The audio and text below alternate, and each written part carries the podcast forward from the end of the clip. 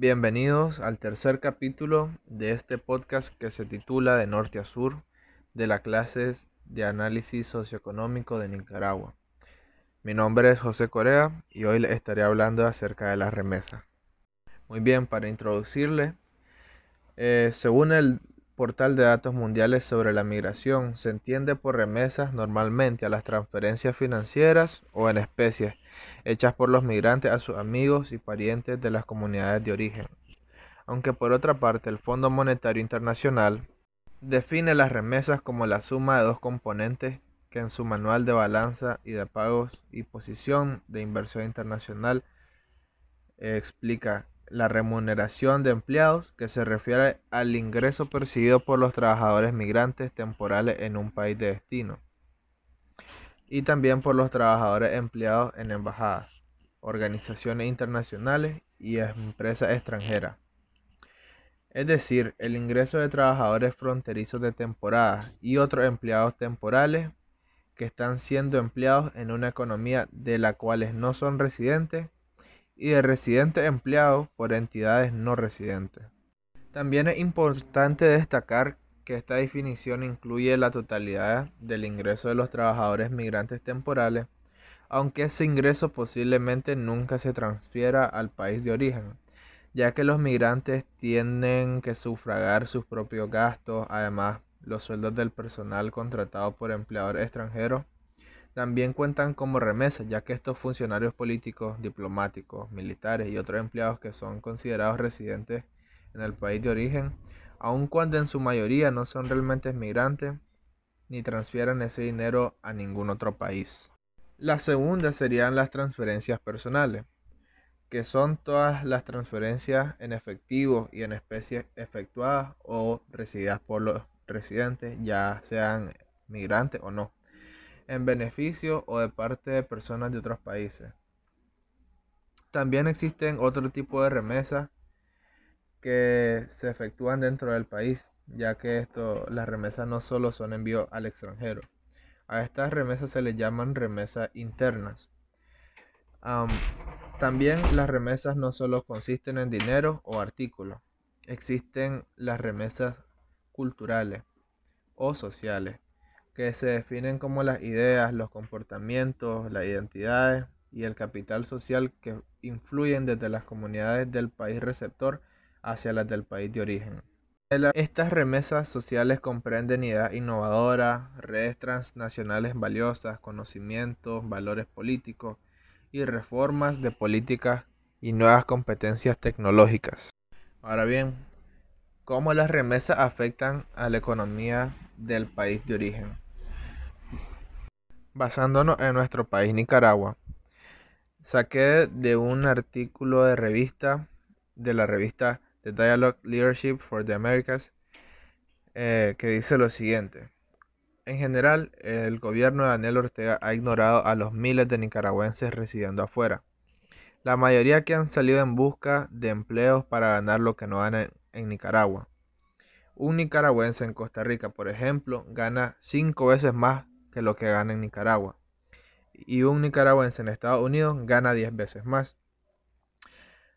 La migración ha generado una importante fuente de ingresos en la que el 10% del Producto Interno Bruto mantiene a más de 500.000 hogares fuera de la pobreza.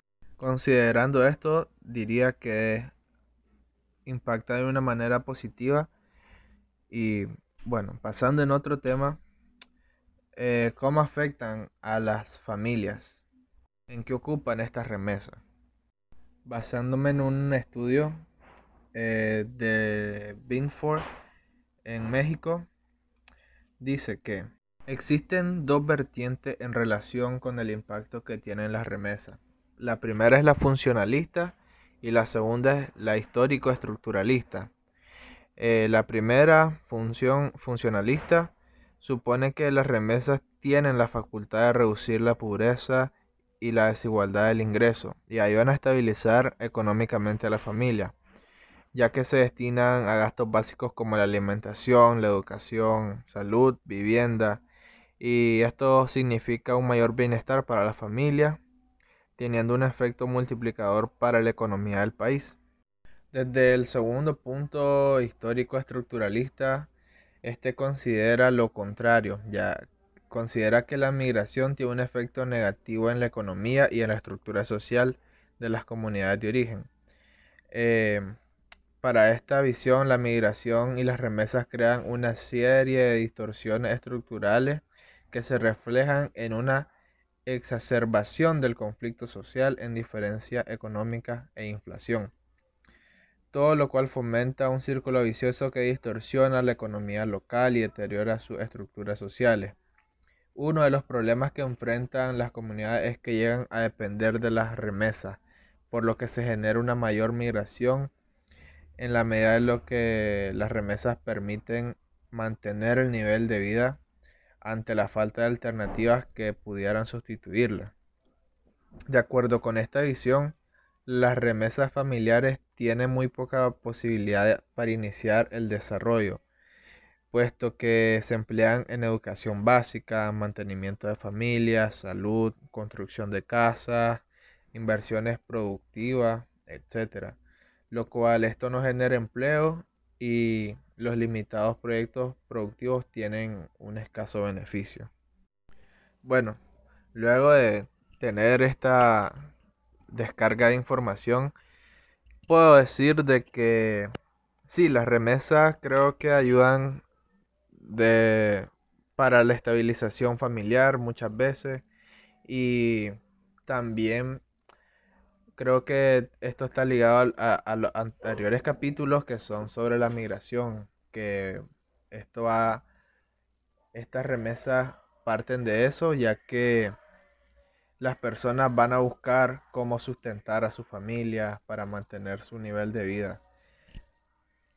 En el caso de algunos amigos, he compartido experiencias e historias y siempre me han comentado que tienen a papá y a mamá en casa, pero tienen el hermano mayor trabajando fuera y de los cuales ellos subsisten acerca, acerca de las remesas que le envía este hermano.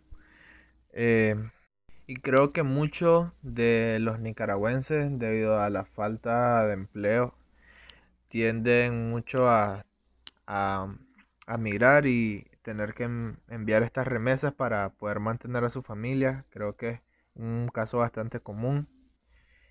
Y bueno, con esto concluiría el capítulo número 3 acerca de las remesas. En el siguiente capítulo se va a profundizar un poco más con mi amiga Susana. Chao.